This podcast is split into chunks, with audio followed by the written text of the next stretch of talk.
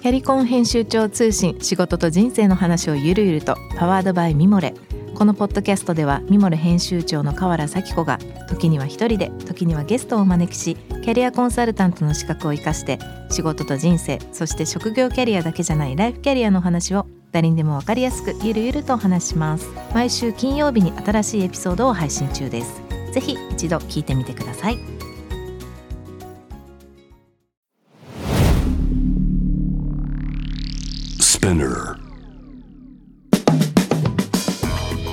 ナビゲーター中道大輔です。Vision to the Future with Forbes Japan このポッドキャストは物事人の魅力を引き出すことで日本のカルチャーの価値を再定義し世界と共有するコミュニティプログラムです。Forbes Japan Web とは記事として連動し音声ではスピナーを通じて主要レスニングサービスにてお聞きいただけます。Forbes Japan Web は概要欄のリンクからぜひさいそして番組の Twitter そして Instagram アカウントは DTTF アンダーバーコミュニティです。ぜひそちらの方もフォローをよろしくお願いいたします。えさて、今日はですね、前回に引き続き、マクラーレンオートモーティブの、え日本代表、正本義弘さんをお迎えしてお届けしたいと思います。正本さん、今日もよろしくお願いします。はい、よろしくお願いします。さて、前回、先週はですね、まあ、いろいろ正本さんのこう、プロフィールからこう少しずつ紐解きながら、あのまあ、最後のね、ブランドの話がすごくやっぱ興味あって、日本から始まった正本さんの動きから、まあ、アメリカ系のフォードに行って最後フォルクスワーゲンってまあその中でこうブランドに対する考え方がまあそれぞれまあ全部違う。でまあここからその見えないこの価値みたいなことは、まあ、比較的僕もそうなんですけどそのヨーロッパの歴史もちゃんと重んじながら一つのブランドをこう継承しながらこう作り上げていくっていうところが、まあ、特にフォルクスワーゲンなんかはそういう話が、まあ、ゴルフっていうところから強いなっていうお話をしていただいたと思うんですけど今日はですねまあそこからま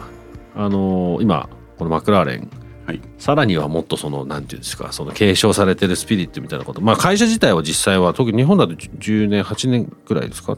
オートモーティブとしては。えー、っとグローバルで立ち上がったのが実際ビジネスを始めたのが2011年で、うん、日本は1年遅れ2012年からですね。そうですよね。えー、だからマクラーレンっていうのはそこどういうふうに捉えるのがいいんですかね？そのあのみんなの中にはそうですよね。随分あると思うんですけど、はいはい、まあ、実は自分も入社を真剣に考えるまではあの皆さんと一緒でして、まあ、マクラーレンイコールフォーミュラー1、うん、マクラーレンホンダっていうところが大きい、はい、印象があってですね。実際にその市販のスーパーカービジネスっていうことは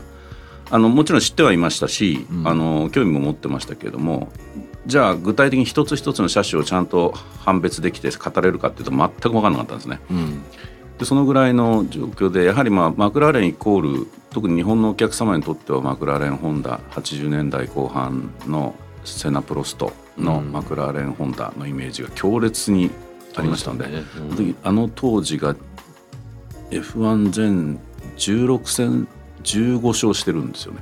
もう圧倒的な強さ。で日本でもちょうどバブルの時期で、うん、まあフジテレビがゴールデンタイムでそれこそジャパングランプリを放映して、うん、えー、視聴率が取れたっていう夢のような時だったので余計強烈だったと思うんですけどね、うん、それとあとはアイルトン・セナの人間性というかストイックな、うん、あの非常にこう日本人に共感されやすい、ね、あの、うん、キャラクター、それがこう相まって強烈な印象を作ったっていうのはやっぱりマクラーレンだと思うんですけど、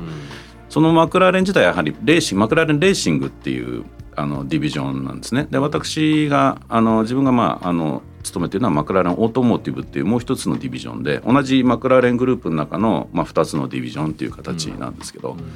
ですからレーシングは1963年にまあそのファウンダーのまあ、ブルース・マクラーレンが、レーシングチーム自分のレーシングチームを作ってそこでまあレーサーだけではなくてエンジニアとして自分でつくあの開発した車を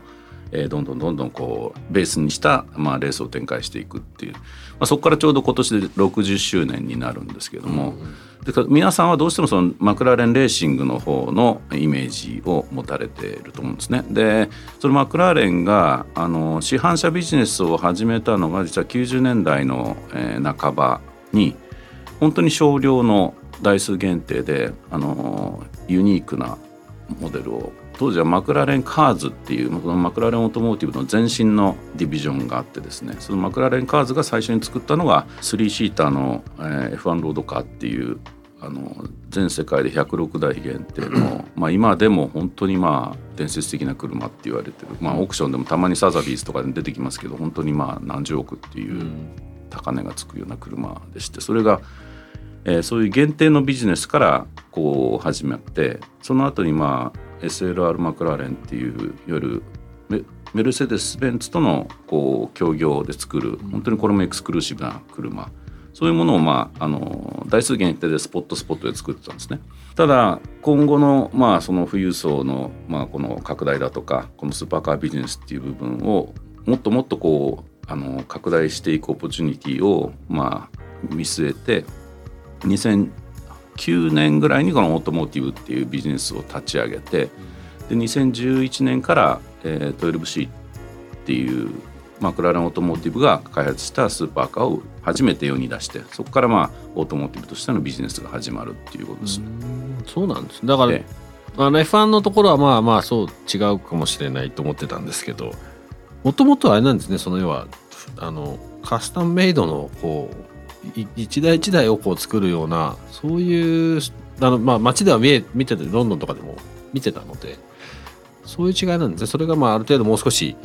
もうちょっと多少その範囲はあれですけど量産というか、まあ、そうですね。量産と言っていいのかはあれですけど、うん、あのー、専用のファクトリーを、まあ、ヘッドクォーターの横に、えー、プロダクションセンターを作ったのが、まあ、2012年なんですけど、うん、で今もそこでしか作ってないんですが、うん、年産のキャパでマックス6000台ぐらい。ただしあのいわゆる自動車工場にあるようなアッセンブリーラインっていうのはないんですよ。すべ、うん、てこうモジュールで100%ハンドメイドは変わってないです。でも一つ一つをこう。そうですねそこで6000台、はい、年間6000台しか作れない。そうですね。まあ実際今現段階ではまあ6000台までいってないですけど、うん、まあ3000から4000台ぐらいの間ですけどね、すごいですもんねあれ。見ててそそういう意味では最近去年ですか？アルトゥーラ。はい。が出て。あれがなんか一番こう自分たちのなんつう今あの、まあ、孫さんの記事で見ましたけどこうまあ普通のあの EV というか PHV はもう作んないんだっていうのが確かフォーブスの方にありましたけど、はいはい、それが一番最新の発表ですか？そうですね。あの全く新しいモデルとしてはそうですね。はい、うん。まあ、それこそ今までの話もあるんですけどこう流れとしてああのワーゲンまで来て、はい、次こうマクラーレンってなった時にその DNA だったり、はい、先ほどのブランドの話っていうのは今まあ入社されてから2017年でしたけどだから56年ね、はい、経ってどんなふうに感じてます？まあ、すごくやりがいがある面白い仕事をやらせてもらってるなというのは変わってないですね。うん、っていうのはまあ入ったきっかけでもあるんですけども、まあ、そのマクラーレンっていうブランドバリュー。それとその実際のスーパーカーっていうのは私もそれまで乗ったことなかったんですけどそれを乗った時のまあ衝撃というか、うん、まあ、やはり圧倒的な技術力開発力を持ってるわけですよ。うん。でそれは単なるそのパフォーマンスカーを作るというだけではなくて特にマクラーレンが強いのがいわゆるカーボンコンポジットカーボンファイバーですね。のこのテクノロジーっていうのはこれまあ F1 で最初にまあカーボンモノコックを搭載したのが MP41 っていう1980年に、えー、マクラーレンが F1 に導入してそれがすごくこう強靭なあのボディでいわゆるまあ軽量当然軽量なんですけど軽量だけではなくて合成も高くてしかも安全、うん、でそのモノコックをマクラーレンが導入して以降そのフォーミュラー1での死亡事故が劇的に減ったっていう、うん、そのぐらいの優れた素材なんですよね。うん、でマクラーレンっていうのはこのオートモーティブではこのカーボンモノコックを、まあ、1台目から全てに搭載して本当に全車カーボンモノコックを標準搭載してる、まあ、このこういったブランドはそうですね、まあ、量産と言っていいかどうかっていうのはありますけど、うん、この量産メーカーとしては唯一だというふうに思います。うん、だそういったすごい技術を持っている。しかもブランドの、まあ、レーシングのブランドではありながら、うん。でそのレーシングの資産をこのスーパーカーのあの実際のビジネスにうん。どうこううまく融合させていくかっていうそのある意味エスタブリッシュされたブランドと最高の商品。うん。これをまだまだ認知も少ないこのマーケットで、まあ、ある意味自分が自分の力量でうん。今までの経験も含めてうん。あのしっかりビジネスとしてこう形作っていける。これはすごく面白いだろうなと思ってるんですね。でもともとフォルクスワーゲンに入る時に実は今思い返すと、うん。漠然となんか自分の上がりの姿はまあある程度このシニアなポジションで、まあ、いろんな意味での経営判断ができるような部分で、うん。ラグジュアリーブランドでなんか仕事をしたいなっうんていうのは、実は思ってたんですよ。うん。ら結果的には今それに非常に近いうんことをやらせていただいてるんででそれまでのやっぱり 30, 30代40代の間はあのーもっともっといろんなことをやってみたいうん。だけど上がりは割とそんなにいすなんていうんですかね。あのやっぱりフルラインメーカーですと守備範囲も広いので業務量もめちゃくちゃ多いんですよね。例えばフォルクスワーゲンでいうと、まあ、一番コンパクトな車でアップっていう車があるんですけどそこから大型の SUV のトゥアレグまでそれぞれのセグメントでお客様も違いますし競合する車も違う。そうすると上は本当にラグジュアリーも見見据えなきゃいけないしこのアップっていう車は変な話日本の軽自動車もこうちゃんと見ながら彼らがどういうアクションを取ってるかこれ全方位見ていかなきゃいけないとすごい業務量で。そうですもうちょっとそこまではもう50過ぎたらしんどいだろうから もう少しこうニッチな世界でうんあのやってみたいなっていうのは以前から思ってたんで、まあ、それを思うとちょうど、まあ、タイミングよくこういう仕事に携われてるのはまあラッキーかなと思いますね。でもなんか先週のお話でそれこそ大学からサラリーマンじゃなくて仕事に就いた時の、まあ、好きなことをやっていくことでとかはい、おそらくその音楽っていうこう背景とかなんかすごいこう重なる部分が あるんですけどそんなことないですか？そうかもしれないですね。うんいやそんなに器用な人間ではないので、うんなんか興味ないことは、まあ、正直本当にあんまり熱が入らないんですよね。うんだからまあそういう意味では本当に自分がやりたいことの方向にどんどんどんどんこうエネルギーを持ってって、そこで実績を出して生き続けたいなみたいな部分はもともとありますよね。なんかその巡り合わせがこうやっぱりそうですね。今に至ってる感じ、まあ、正直言うとフォルクスワーゲン辞めた時はきもあのちょっとブランクがあるんですね。マクラーレンに入入るまでに。で次決まんないで実はあフォルクスワーゲン辞めてしまって、っていうのはまあある程度もう、まあ、秋っぽい部分もあるのかもしれないですけどまあマーケティングディレクターで6年ぐらい同じポジションでやってて、うん。まあ、次どうなんだろう。ある程度同じポジションでやっていくと、やっぱり最初の数年は新しいことをどんどんこうやっていきたいっていうのがあるんですけどそれを越していくとこう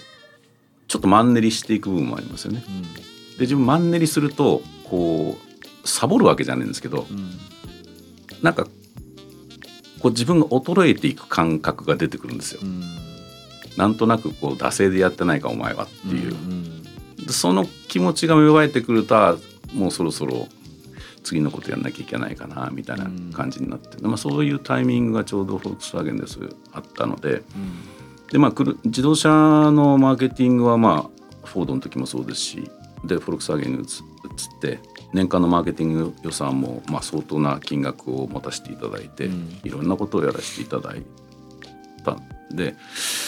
こっから先マーケティングで何かやろうとしてもこの自動車業界だったらおそらくあんまり面白いことできないかなっていうことと、まあ、自分のやっぱり、まあ、力試しも含めて実は異業種でマーケティングやってみたらどうなんだろうみたいな興味がすごくあって、うん。実はまあ異業種に行こうと思ってたんですよ。ただまあなんかまあ巡り合わせがあまり良くなくて最終的なところでうまくいかないっていうのが何社かあって、まあ、そうこうしてるうちに昔の上司にアドバイスをもらってあまあアドバイスというかまあ半分何ですかね。辛口のコメントじゃないですけど。で言われたのが「お前30年間この自動車業界に育ててもらってんだから恩返ししろよ。他に行くんじゃなくて」って言われたんですよ。ではたと思ってあまあ確かにそうだよな。そのオートラマン時代もそうですしフォードフォルクスワーゲン本当に自由なことを割とやらせてもらって失敗もいろいろしましたけどそれが今のやっぱり血となり肉となってるんで。ってことはもう一回まあ恩返しって言うと偉そうですけど、うん、なんかそういう部分の集大成でやってみてもいいのかなと思った時にたまたまマクラーレンが募集してる。うん、ただこのやはり日本のトップだとかっていうと自分の感覚ですとやっぱセールスのやっぱり責任者として実績をある程度持ってないと当然なれないと思ってたんですよね。うんうん、自分はどちらかというとマーケティングなの、うん、もう8割方マーケティング系のバックグラウンドなので、まあ、セールスはもちろん経験はしてたんですけど、そのレベルじゃ多分通用しないなと思ってたんですけどまあその元上司の、まあ、アドバイスもあり自分もちょっと思った部分もあったんで初めて自動車メーカーにもう一回自分自分のレジュメを送ったんですよ、まあエージェント経由で、ダメ元で、そうしたらなんか会いたいって言ってるっていう話だったんで、ね、それからトントン拍子でこうで会ってみたのがまあ今は本当にまあ彼も昇進しちゃって今ヘッドクォーターのナンバーまあ3とか4ぐらいになっちゃってるんですけどまあその、まあ、ジョージ・ビックスっていうんですけども、まあ、彼が当時日本日本というかアジアパシフィックの代表だったので彼とインタビューをしてで彼と話をしてる間にすごくこうその仕事に対しても面白みを感じたし、うん、まあ、彼自体の考え方もすごく共感したというか、うん、あこの、まあ、この人って言っても自分の息子ぐらいの年なんですけど実はまだ30半ばなんですけど。こいつと仕事したら面白そうだなとかって思って、うん、それで入ったっていうのがきっかけですね。えこっからマクラーレンはジャパンは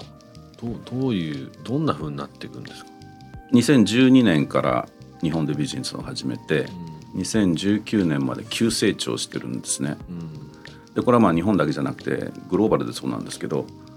本当に、ま、ゼロから立ち上がった車のビジネス、うん、で車のビジネスっていうのはやはりこの投資コストがもう莫大ですしその投資回収期間っていうのも実際この製品をの企画から始まって、実際にマーケットに送り出すまでに、まあ、数年かかるわけですよ。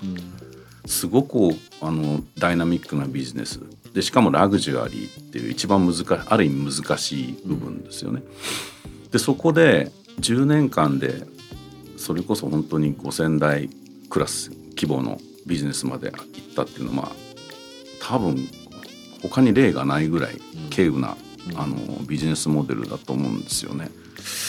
ただ当然その弊害があってそこまでに成長させるやはり自動車メーカーの場合創業をある程度こうしていかない限りは工場を作ったけれども生産しないと当然固定費が非常に高いので創業し続けるためにはやっぱりこう販売をし拡大していかなきゃいけないである程度ビジネスをちゃんと、まあ、そのディーラーさんもそうなんですけれども、えー、安定させるためには一定数の、まあ、お客様の顧客基盤を持たなきゃいけないしその保有台数も持ってそれそれでこうアフターセールスですとかそういう部分のメンテナンスのあの売上だとかそういう部分が徐々にこう上がっていって安定していく、まあ、中古車ビジネスもそうですけども、まあ、そこまでに持っていくためには目をつぶんなきゃいけない部分がいろいろあると。で意図的にやはり、まあ、小さい会社ですのでやっぱり優先順位をつけて、トッププライオリティの順にこう戦略的にこうビジネスを進めていくフェーズごとに。当然そうすると、えー、セカンドサードプライオリティの部分はあのどんどんどんどん後後回しになってしまう。でそうするとまあ成長の歪みみたいのがどっかで出ていく出てくるわけですよね。ちょうどまあ2019年っていうのはあの、まあ、ビジネス的にも最高の利益それから販売台数的にも最高の台数をいったもののそこまで無理してきた弊害っていうのがいろいろまあまあ、お客様にあのご不便をおかけしたりだとかいろんな、まあ、その製品のクオリティも含めてですねそういう部分がやはり露呈してきた部分があってここを次の10年でしっかりとやはりあるべき姿にしていかなきゃいけないそこでコロナが来たんですよ。でそこでガラッと、まあ、ビジネスの状況が変わって非常に小さい会社で独立採算でどこともアライアンスを組んでないのでやはりそういうああいうパンデミックみたいなものが来た時のインパクトが一番大きい。ですからそれこそ本当にまあ経営的にもかなりこう厳しい状況になってきて外部のその資本注入を入れたりだとかそういうのをコロナの間にしながらただ一方で自動車の供給もなかなか、まあ、他社さんもそうですけど、まあ、その半導体の影響もあったりということでこうサプライがかなり細くなってってその間に、まあ、中古車のビジネスがすごくこう成長してあのどんどんどんどん今までの何て言うんですかね目をつぶってたというか手当てができてなかった部分が逆に言うとこのコロナの期間に、えー、そこをしっかりややれる時間ができたというか、うんうん、ですのでこの2020年2021年2022年この3年間であのビジネスとしての体質もガラッと変わってきてでここからまさにまた新しい商品が出てきて、うん、で供給も回復してでそこがそそのベースがこの過去3年でしっかりこう種をまいてきたというかいろいろなことをしてきた部分がしっかりできてるので、うん、2019年以上よりはあ以前よりはよりこう質の高いビジネスをこれからやっていけるあの体制ができてるかなという気がしてますね。お危機をある種転換そうですね。はい。コロナまあ結構そういう話も多分たまにやっぱ聞きますけど、まあ、あのおかげでっていうのがいいかどうかっていうことは皆さんおっしゃってますけどそれによってこう目線が違うところに、まあ、半分強制的に向けることができたっていうふうな。うね、うん、であの、まあ、これからマクラーレンこれ、まあ、また松本さんの第第2章なんですかね。第3章なんですか。マクラーレンの中では始まると思うんですけど。この番組のテーマとしてもあるんですけどこうまあ日本人として今までのいろいろな経験の中でこう培ってきたものもそうだしポイントビューもそうだと思います今これはイギリスの会社で、まあ、日本の代表としてやられててこう、まあ、あるそのイギリスの大きな組織の中の日本なのでこの日本の中の日本のマクラーレンのプレゼンスをイギリス含めグローバルのチームにどう、まあ、結果的に、まあ、数字だけじゃないと思いますし先ほどの見えない価値みたいなことに対してもそうだと思うんですけどこれからそのまあ日本もしくは日本代表マクラーレンジャパンとしてどういうことがこうやらなきゃいけないことっていうふうにイメージされてますか？そうですね。あのまあマーケットの観点で言うと、うん、やはりこの、まあ、商品も二極化が進んで富裕層の方は数も増えてますし、うん、その1人当たりのやはり平均所得のレベルも上がってますしすごく大きいオポチュニティを持ってるセグメントだと思うんですね。ですからそういう意味ではあのビジネスとしてはしっかりとしたお客様に、えー、こう信頼していただけるようなビジネス展開をすればで魅力的なブランドそれから、えー、製品それと、まあ、それを体験する、まあ、プラットフォームというかそういう部分をしっかりとご提供できれば、えー、伸びていく、えー、ビジネスだというふうに思ってるんですね。うん、ですからそういう部分では本当にまあ今までできなかった部分をしっかりともう一回あの特にまあカスタマーケアですとか、うん、えー、あまあ、あらゆる側面でその質の高い、えー、ビジネスを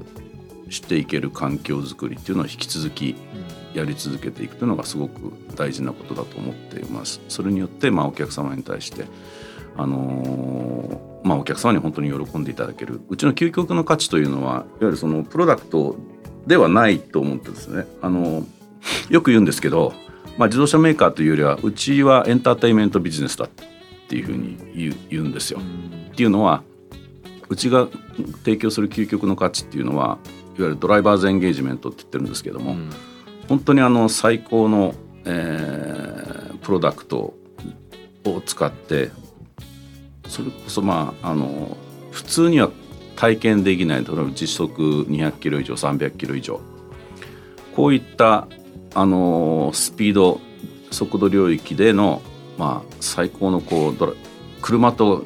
人とのインタラクションといいますか、うん、その感覚をを提供するのがうちの、あのいわゆる、まあ、ミッションというかそれを体験するための、まあ、いわゆるプロダクトはツールでしかないというふうに思ってるので、うんうん、だそれをどういうふうに体験していただけるんだしかも楽しいだけではなく安全に、快適にそのための場所の提供ですとか、えー、そそれを体験体験するためのこうステップとしての例えば、まあ、ドライバードライビングトレーニングですとか、まあ、そういったところも徐々にこれからはご提供して、まあ、究極はあのー、まあこれはまだ夢でしかないかもしれないんですけどもいわゆるまあうちはレーシングカー、まあ、GT3 ですとか GT4 というツーリングカーに参戦するレーシングカーもあの製造してますので、うん、そういったビジネスにうまくつなげていってそういったワンメイクレースですとかそういうものもぜひ開催して、うん、いわゆるマクラーレンという名にふさわしいやっぱりモータースポーツ究極はモータースポーツだよねっていう、うん、そのこう体系を作りたいなっていう部分はありますね。鳥肌が立ちますね。なんかすごいイメージができますしすっごい面白そうだなと思って。なんかみんな待ってますよねそれきっと。そうですね。あのうちのお客様はやはりなんですか、まあ、自分もジェネレーション的にスーパーカー世代なんですけどもやはり今までビジネスでこうご苦労されていろんなものをこう犠牲にしながらビジネスで成功された方が多いと思うんですよね。でここに来て時間もできて、まあ、あの資産も持たれて初めてこの自分が若い頃の夢だったスーパーカーに乗ってでしかもこれであの、まあ、サーキットで走る、まあ、こういった夢を、まあの実現のお手伝いをさせていただいてるみたいな感じかなと思ってるんで。うんえー、なるほど最後にあの、まあ、これは坂本さんとしてというか、まあ、日本人としてっていう方なんですけど、まあ、マクラーレンっていうことでまあ一旦置いといたとしてこうこれまでもいろいろ日本でも世界でもいろんな経験されて今まだあのその真っ最中でいる中でこう、まあ、結構リスナーの方にあまりこう指南するみたいなイメージは全くないんですけどただ、まあ、一つ僕がこの番組を通してこう一つ問題提起してるのはこう日本人自身のこう自信の持ち方先ほどのブランドの考え方と似てるんですけど自分たちの見えない価値みたいなものを、まあ、そもそもあんまりこうちゃんと理解してない。だからそれをそれがあってさらにそれをもう一個の問題としてはそれをちゃんとこう伝えきれてない伝えようとしてない。そこにもったいなさを感じるんですけど。なので日本人の価値みたいなことっていうのがすごくこう伝わってない分こうよくわかんないような状態になって世界から見てるんですよ。これをこれはまあ人としてもそうし会社としてもブランドとしてもそう国としてもおそらくそうだと思うんですけど変えていかなきゃいけないっていうのは一個あるんですけど浅本さんの中でこう今まで経験してきた中で日本人としてこう世界の中でこう戦うというか自分たちのプレゼンス自分自身のプレゼンスを作っていくきた上でまあどういうことがこう一つ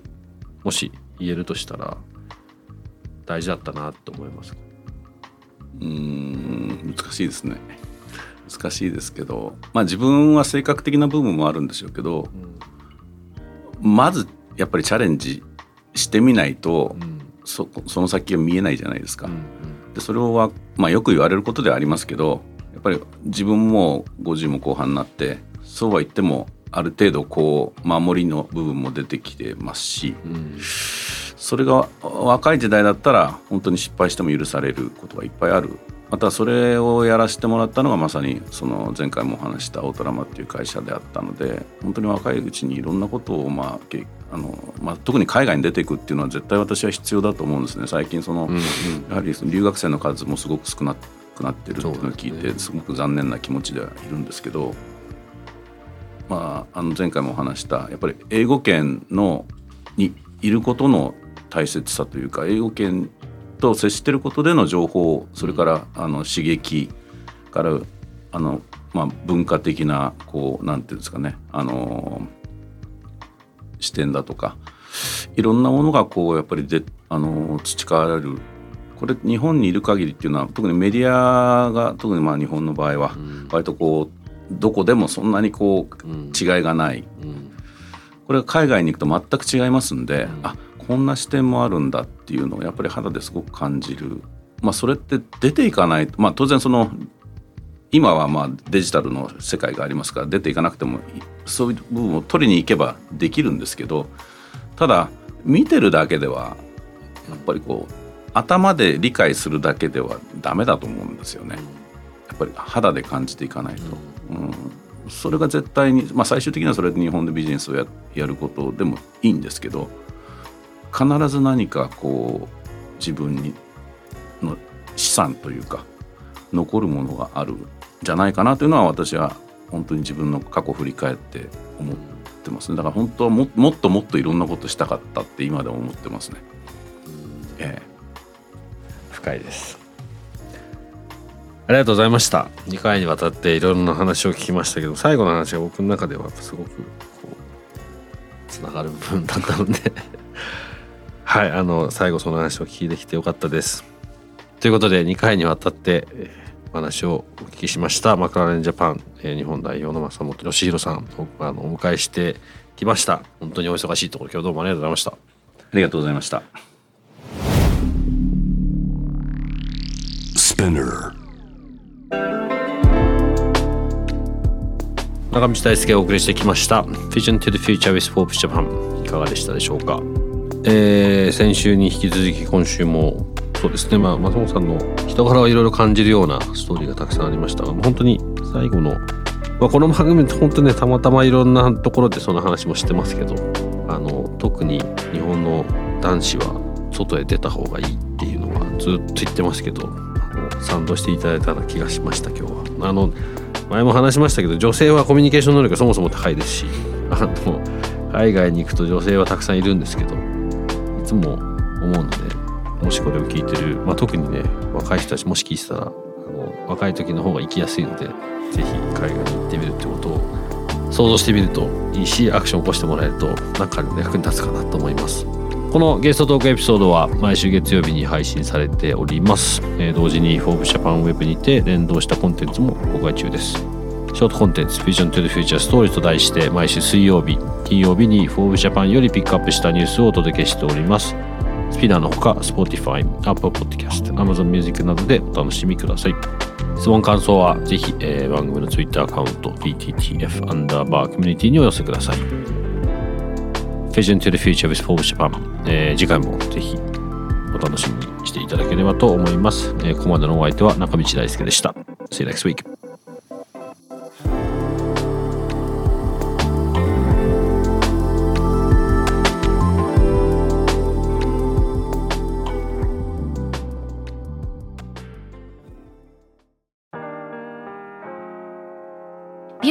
神崎恵と編集者の大森洋子でお届けする雑談ポッドキャスト「ウォンと私のお名前なんての?」ふと私って誰なんだ？と自分がぐらついてしまうそんなあなたと毎日を楽しくするサバイバル術を一緒に考えていきます。ボントは毎週水曜日朝5時に配信。ぜひお聞きのプラットフォームでフォローしてください